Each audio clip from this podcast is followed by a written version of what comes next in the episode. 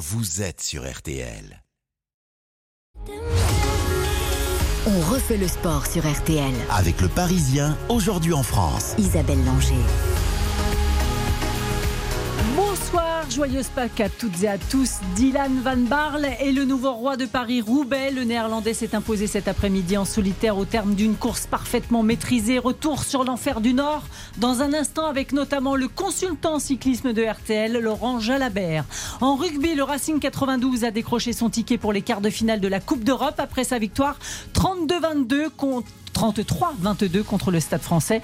Nous retrouverons Jean-Michel Rascol à l'Arena de Nanterre avec Henri Chavancy, le capitaine du Racing. Et puis en fin d'émission, nous parlerons escrime et plus particulièrement épée masculine avec le boss des Bleus, Hugo Bry, qui est rentré au Bercail après cinq années passées à la tête de l'équipe chinoise. Pour m'accompagner ce soir, comme chaque dimanche, Benoît Lallemand, le patron des sports du Parisien aujourd'hui en France, notre partenaire. Bonsoir Benoît. Bonsoir Isabelle, bonsoir à tous. L'actualité sportive de ce dimanche, c'est aussi le football. Bonsoir Quentin Vasselin. Bonsoir Isabelle, bonsoir à toutes et à Lyon tous. relève la tête après son élimination en Ligue Europe. Victoire 6 buts à 1 des Lyonnais contre Bordeaux, doublé de Dembélé, doublé de Toko et Kambi. Paqueta et Fèvre sont les buteurs pour l'OL qui remonte à la 8 place à 7 points du podium.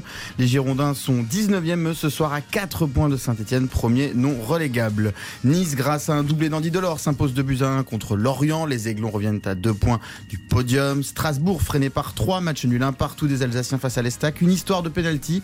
Tardieu a répondu à Diallo.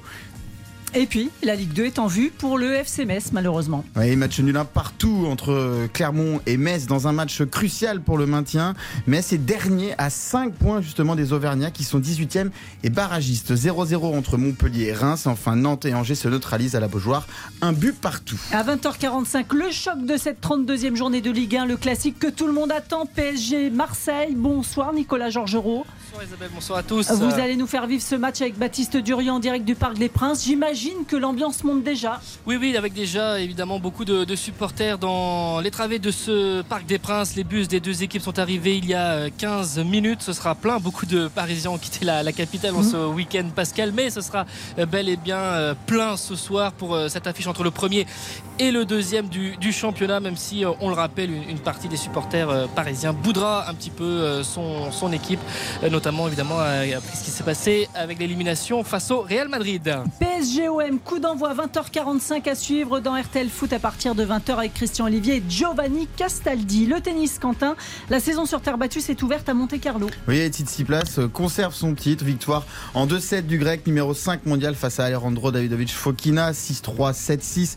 Le jeune espagnol de 22 ans aura donc perdu sa première finale en carrière. Il sera quand même 27 mondial, 27e mondial lundi matin. Stefano Tsitsipas réalise lui l'exploit de remporter le Master 1000 du Rocher pour la deuxième fois d'affilée. C'est seulement le sixième à y arriver après Ilina Staz, Björn Borg, Thomas Munster, Juan Carlos Ferrero et Rafael Nadal des noms plutôt sympathiques, Benoît Allemand. Oui, des noms sympathiques. Euh, c'est pas si étonnant que ça. Hein. Tsitsipas, euh, évidemment, euh, on, on l'attend. Euh, c'est la, la, terre battue, c'est un peu son ça domaine. Ouais. Donc voilà, on est un peu plus déçu par le comportement des Français. on peut pas dire que ça se présente hyper bien pour Roland Garros. 45 ans qu'il n'y avait pas un Français au deuxième tour à, à, dans le Master Allez, de Monaco. On passe à autre chose. Quentin, il y avait de la moto chez vous ce week-end. Oui, les magnifiques 24 heures du Mans se sont tenues sur le circuit Bugatti qui retrouvait son public après deux ans d'édition à huis clos et c'est comme d'habitude la Suzuki qui remporte cette 45e édition de l'équipage numéro 1 composé de Craig Black, Xavier Simeone et Sylvain Guintoli, déjà vainqueurs l'an dernier. Ils ont passé la ligne d'arrivée euh, du Bugatti en tête après 840 tours. Merci beaucoup. Vous êtes bien installé à les directions le Nord. RTL. On refait le sport avec le Parisien aujourd'hui en France. La victoire du néerlandais d'Ineos Grenadier Dylan Van Barle. Il remporte à 29 ans son tout premier Paris-Roubaix. Dylan Van Barle qui avait fini deuxième du Tour des Flandres il y a deux semaines. Il gagne sept fois à Roubaix. Ouais, super. Je suis content pour lui content pour l'équipe. Euh, ça fait longtemps qu'on est venu ici d'essayer de gagner cette course. Je pense qu'il y a deux courses en fait, euh, grande course dans le monde. Il y a le Tour de France, il y a Paris-Roubaix. Dave Brailsford, le patron d'Ineos, l'équipe du vainqueur de cette 119e édition de Paris-Roubaix. Bonsoir Laurent Jalabert. Bonsoir Isabelle. Consultant cyclisme de RTL. Vous vous êtes régalé Laurent aujourd'hui. Quelle course hein? Oui.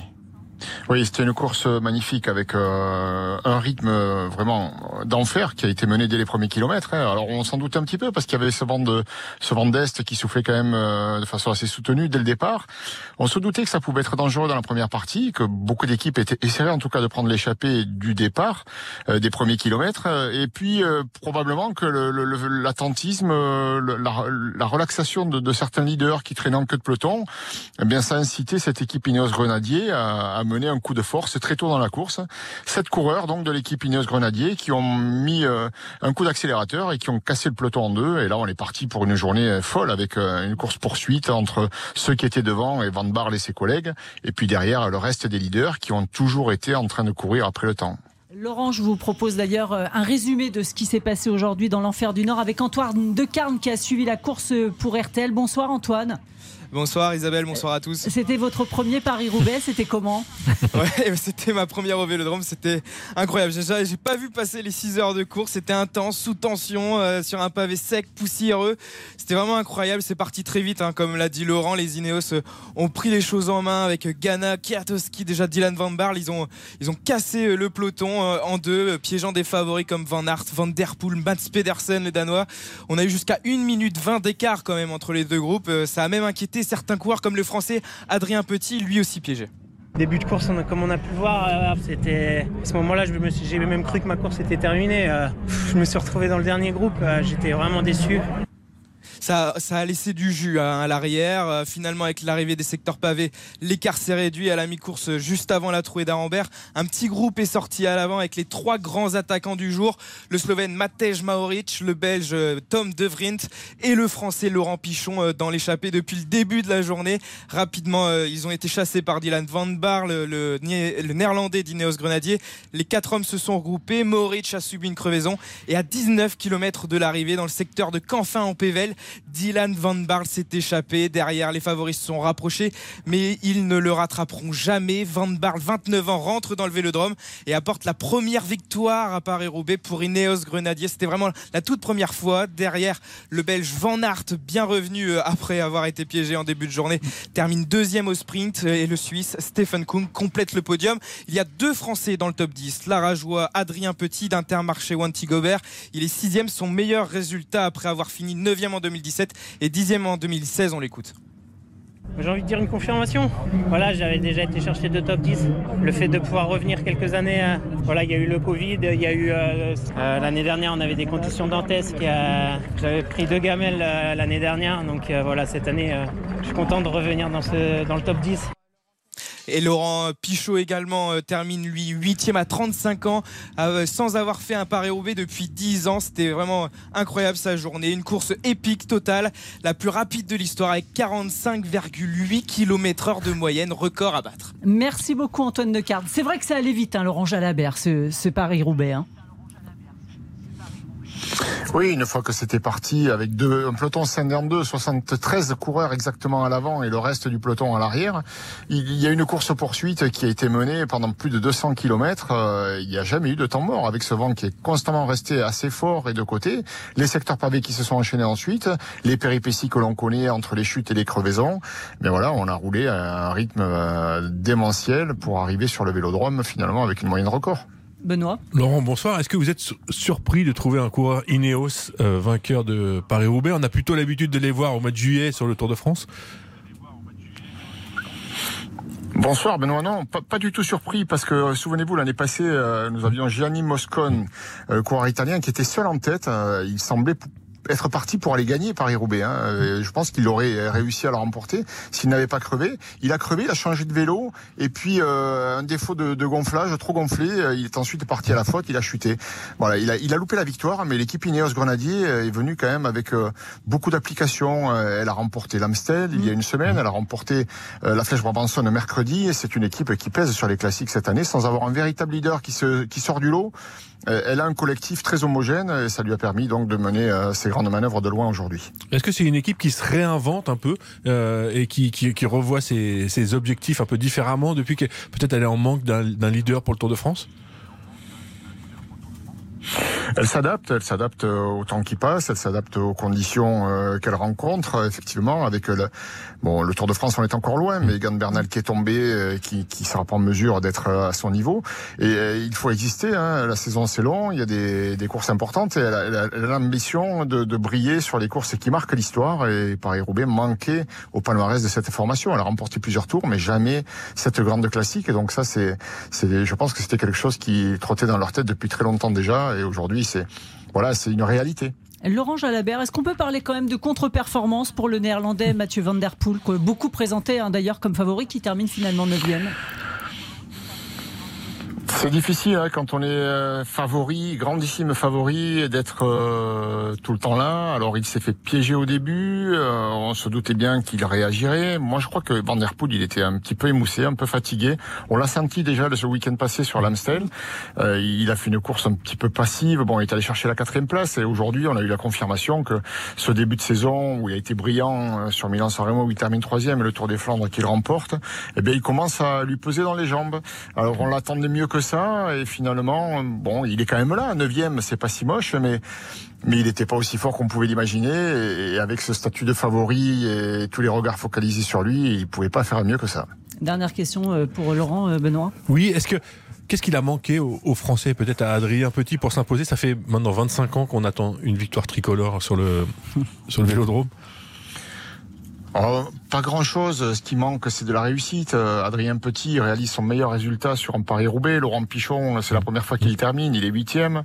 Sénéchal, bon, il, est en progression. Treizième, c'est c'est pas son meilleur résultat, mais il est en progression cette saison au niveau des sensations. Ce qu'il a manqué, c'est c'est qu'on n'a pas le coureur euh, qui capable de faire mouche comme on peut l'avoir avec Julien Lafilippe, par exemple, sur des classiques ardennaises. Donc il faut de la réussite ensuite pour arriver à battre des formations bien organisées avec des champions qui, qui sont de vrais spécialistes sur ce type d'épreuve. Voilà, il a manqué un peu de réussite à des garçons comme Adrien Petit, par exemple. Merci beaucoup Laurent Jalabert, à bientôt. À bientôt, au revoir. Vous écoutez RTL, il est 19h44. Allez, une très courte pause et puis on parle rugby, notamment avec Henri Chavancy, le capitaine du Racing 92. RTL, On refait le sport avec le Parisien aujourd'hui en France. on refait le sport sur RTL. Avec le Parisien, aujourd'hui en France. Isabelle Langer. Je qu'il faut juste re- retenir la, qualification. Je pense qu'on n'a pas été euh, à la hauteur des autres euh, huitièmes de finale. Donc voilà, à nous, de, rebondir. Bravo Stade français, ils nous ont bien embêtés aujourd'hui. Mais, euh, voilà, comme j'ai dit, on- je pense qu'on n'est pas à la hauteur des autres, équipes aujourd'hui. Donc il va falloir qu'on se mette au travail. Ou le commentaire sans concession de Camille le talonneur du Racing 92 au micro de Bing Sport. Le Racing qui s'est donc qualifié pour les quarts de finale de la Coupe d'Europe après sa victoire 33-22 contre le Stade français. Bonsoir Jean-Michel Rascol. Bonsoir Isabelle, bonsoir à tous. Monsieur Rugby RTL, vous avez suivi le match et je crois que vous êtes en bonne compagnie. Oui, puisque Henri euh, Chavancy, le capitaine du Racing, est avec nous. Il est resté pour euh, répondre à nos questions. Victoire assez large, hein, 33 à 22, mais euh, un match assez bizarre parce que les joueurs du Racing ont été dominés euh, pendant euh, la première euh, mi-temps. Les joueurs du Stade français ont été réduits à 14 et puis à la fin, ça s'est plus largement écarté. Il y a eu des attaques, il y a eu des essais et surtout il y a eu, il y a eu du spectacle. Sur l'ensemble des deux matchs, quand même, il y a 24 points d'écart et le Racing se qualifie d'une façon assez brillante pour les quarts de finale de la Coupe d'Europe. Henri? Oui, oui, pardon. Pardon. je Oui, vous non, laissais répondre à Jean-Mi, hein, vous voyez dans votre conversation entre vous deux. Non, non, c'est sûr qu'on va retenir la, la qualification. Euh, après, voilà, le match d'aujourd'hui, c'est vrai que ça a été euh, euh, vraiment en dents de scie. On a fait une première mi-temps assez, assez décevante et on a laissé le, le Stade français dans le match et, et croire justement à cette qualification. Je crois qu'on s'est bien, on s'est bien repris en deuxième mi-temps avec aussi le carton rouge du Stade français qui nous a Mm. forcément un, petit peu, un petit peu facilité la tâche. Mais voilà, c'est vrai qu'on n'est pas forcément satisfait de notre, de notre, de notre prestation, mais l'important aujourd'hui c'était de, de passer en quart de finale et c'est ce qu'on a réussi à faire, donc euh, on va retenir euh, cette qualification. Benoît? Camille, est-ce que vous êtes d'accord avec euh, votre euh, Non, c'est Henri. Henri, pardon, Henri. Pardon. Est-ce que vous êtes d'accord avec Camille, votre talonneur, pour dire qu'il va falloir élever son niveau en quart de finale pour pour espérer euh, décrocher enfin cette première Coupe d'Europe? On, on rappelle que vous affronterez les Anglais de Sale hein, le week-end du 8 mai. hein. Oui, oui, c'est vrai que je le, rejoins. On a, énormément d'ambition dans cette, cette compétition. On a, vraiment l'ambition de, gagner. Et c'est vrai que euh, au vu de notre prestation euh, aujourd'hui, mais même la semaine dernière, je crois que ce sera pas forcément suffisant euh, pour espérer aller au bout. Donc voilà, nous nous remettre en question, à nous de nous rendre compte aussi que ce qu'on a pu voir sur les autres matchs était peut-être d'un meilleur niveau et voilà d'essayer d'élever le curseur. Je, suis conscient aussi qu'on est capable de, de, faire beaucoup mieux. je connais bien notre équipe, je connais bien les, joueurs et je sais que voilà, on sera pas forcément satisfait ce soir, même si on, on est, on est évidemment très heureux de, se qualifier, mais on est tous conscients qu'il faudra faire mieux pour euh, espérer gagner le, trophée. En tout cas, ça fait trois victoires de rang sur le, stade français. Vous, le l'homme du Racing, hein, vous êtes là depuis si longtemps. Euh, cette fois, vous avez marqué votre territoire définitivement, du moins pour cette saison.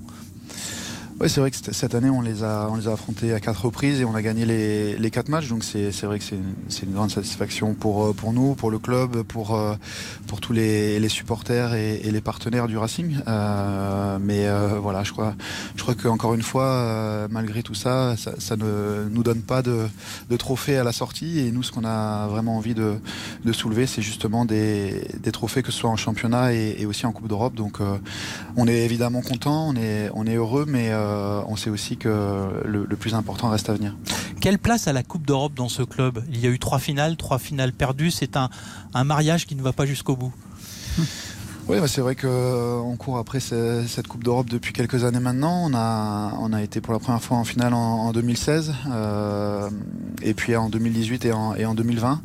Donc euh, voilà, tous les deux ans on y est depuis 2016. J'espère que ça va se confirmer et qu'on qu'on y sera encore et que cette fois-ci on, on la gagnera. C'est vraiment euh, une compétition qu'on a à cœur de, de remporter. Euh, on sait que c'est extrêmement difficile.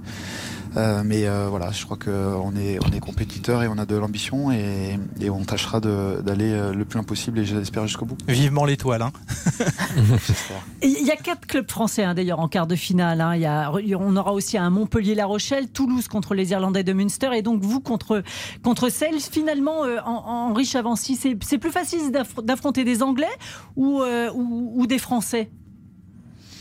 Bah, je pense que euh, notamment dans cette compétition, ça a plus de saveur d'affronter euh, des anglo-saxons, mm. que ce soit des Anglais ou, des Irlandais, des, Gallois ou, des Écossais. Ça amène un petit peu de, piment supplémentaire. C'est des équipes qu'on a moins l'occasion de rencontrer. Euh, d'ailleurs, Sale, ce sera la première fois pour nous contre cette équipe. Donc, ouais, forcément, on préfère jouer contre, contre des équipes étrangères. maintenant, la quête reste la même, que ce soit contre des, des étrangers ou des Français. Ce qui est important, c'est de recevoir, ce qui n'est pas le cas par exemple du, Stade toulousain qui devra à nouveau euh, jouer en, Irlande face au Munster.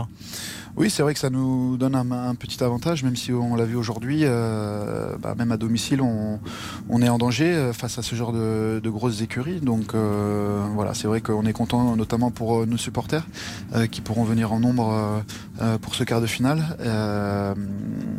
mais voilà, ça, ça n'assure pas tout.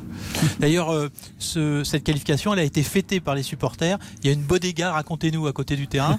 vous les avez rejoints, euh, euh, vous avez partagé en tout cas cette qualification. Ouais. Ouais, bah c'est vrai que euh, à Paris de la Défense Arena, on a la chance d'avoir une enceinte incroyable et je crois que pour les spectateurs, c'est c'est aussi une expérience géniale parce qu'après les matchs, il y a toujours la fameuse troisième mi-temps et la possibilité de bah voilà de, de fêter le plus souvent possible les, les victoires. Euh, entre amis et, avec les joueurs aussi qui, viennent euh, justement à leur rencontre. Donc euh, voilà, c'est toujours un moment très convivial, très sympa.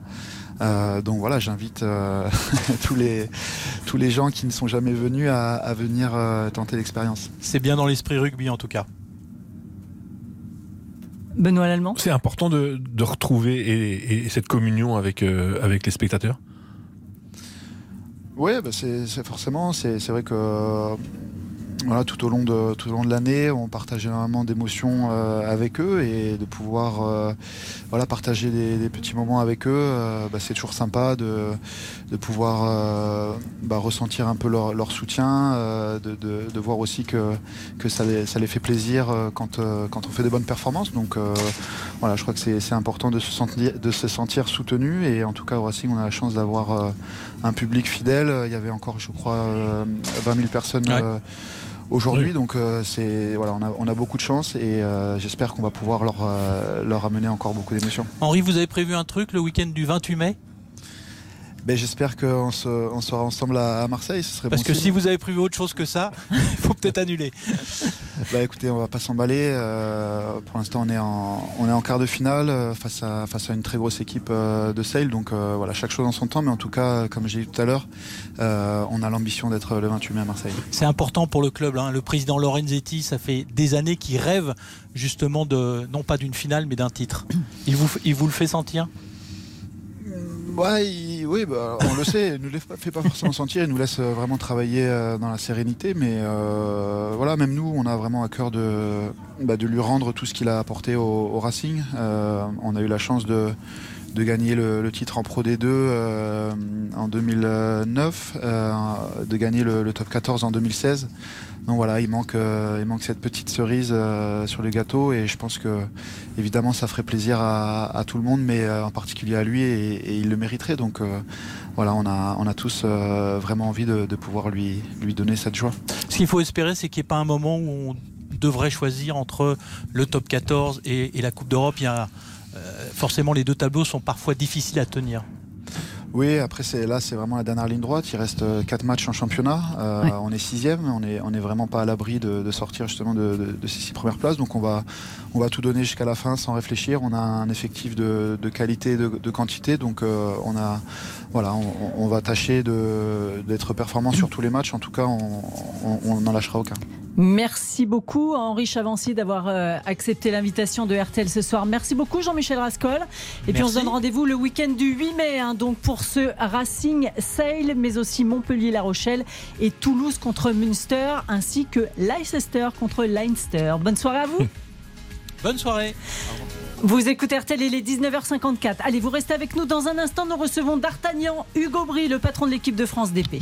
Napoléon. RTL, on refait le sport. Avec le Parisien, aujourd'hui en on refait le sport sur RTL. Avec le Parisien, aujourd'hui en France, Isabelle Langer. Il y avait de l'escrime ce week-end au stade Pierre de Coubertin à Paris avec le challenge Monal qui réunit les meilleurs épéistes du monde. Hier, c'était l'étonnant Nelson Lopez Pourtier, le français 225e au classement mondial, qui l'a emporté en individuel. Et aujourd'hui, les Bleus ont terminé quand même à une belle deuxième place de la compétition par équipe battue par la Hongrie. Bonsoir Hugo Bry. Bonsoir Isabelle. Ah, vous m'aviez prévenu que vous aviez plus de voix, mais, je comprends que vous avez dû bien crier. Alors, Hugo Bry, pour nos auditeurs, c'est le grand monsieur de l'escrime tricolore, champion du monde 98, médaillé d'or par équipe au JO de 2004, vice-champion olympique individuel et par équipe en 2000. Vous rentrez en France, surtout après 5 ans à la tête de l'équipe chinoise. Le nouveau président de la fédération, Bruno Garès, vous a convaincu de reprendre en main les épéistes que vous aviez conduits au, à l'heure olympique en 2016 à Rio. Euh, vous êtes quand même satisfait satisfaite ce week-end parisien avec vos ouailles euh, Ouais, c'est un super week-end. Euh, on est, euh, on recherchait de monter sur le podium avec avec l'équipe. Donc perdre en finale, c'est jamais agréable, surtout devant notre public qui était là. Mais en tout cas, nous, ça nous a fait plaisir de retrouver la boîte qu'on avait, que l'équipe de France a fait un peu oublier depuis deux ans maintenant.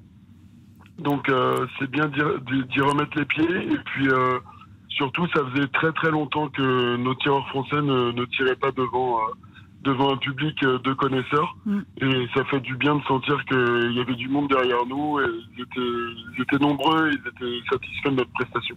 Benoît? Bonsoir Hugues. Qu'est-ce que ça vous fait de revenir en France et de revenir coacher l'équipe de France?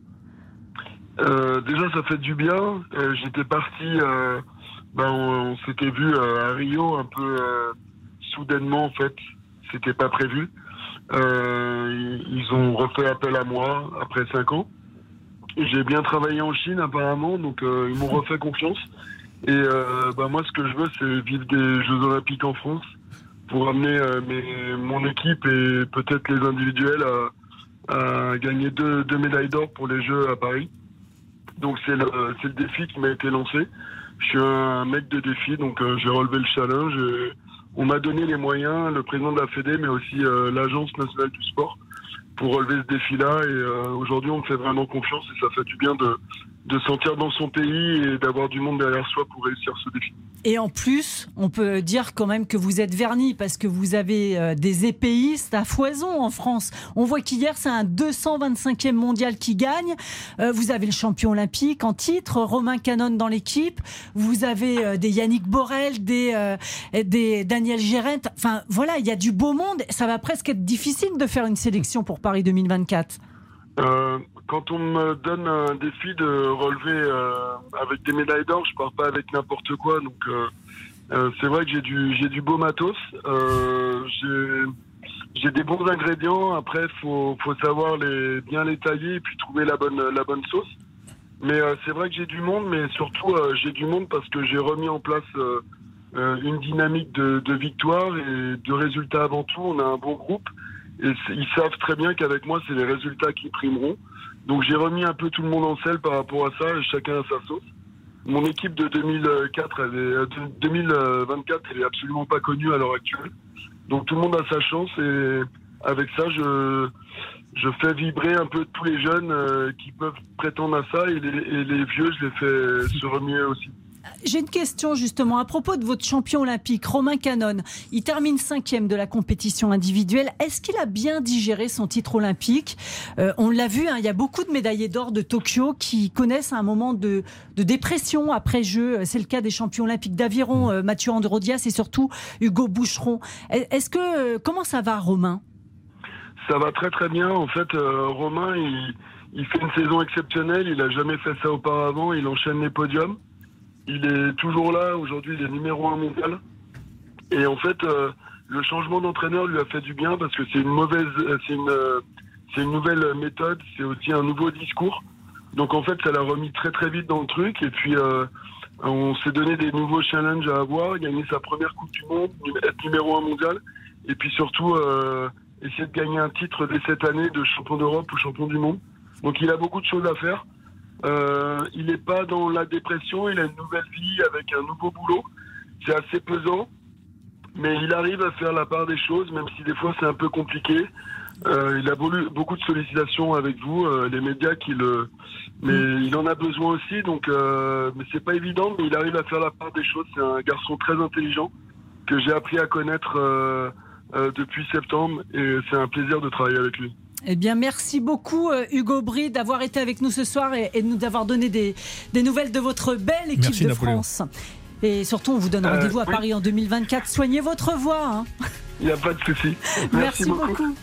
Benoît Lallemand, j'imagine qu'une grande partie des pages sport du Parisien aujourd'hui en France demain sera consacrée au choc de la 32e journée de Ligue 1, PSGOM. Effectivement, beaucoup de PSGOM euh, le match de ce soir et puis beaucoup de Paris-Roubaix puisque c'était encore une course extraordinaire. Donc euh, voilà ce qu'on pourra retrouver tout à l'heure et demain dans les pages sport du Parisien. Et eh oui, parce que les abonnés numériques peuvent lire le Parisien dès 23h30. Merci beaucoup, Benoît Lallemand. Dans un instant, vous ne manquerez rien justement de ce PSGOM dans RTL Foot présenté par Christian Olivier avec Giovanni Castaldi et le duo qui sera au Parc des Princes, Nicolas Georgerot et Baptiste Durieux. En attendant, vous écoutez RTL, il est 20h.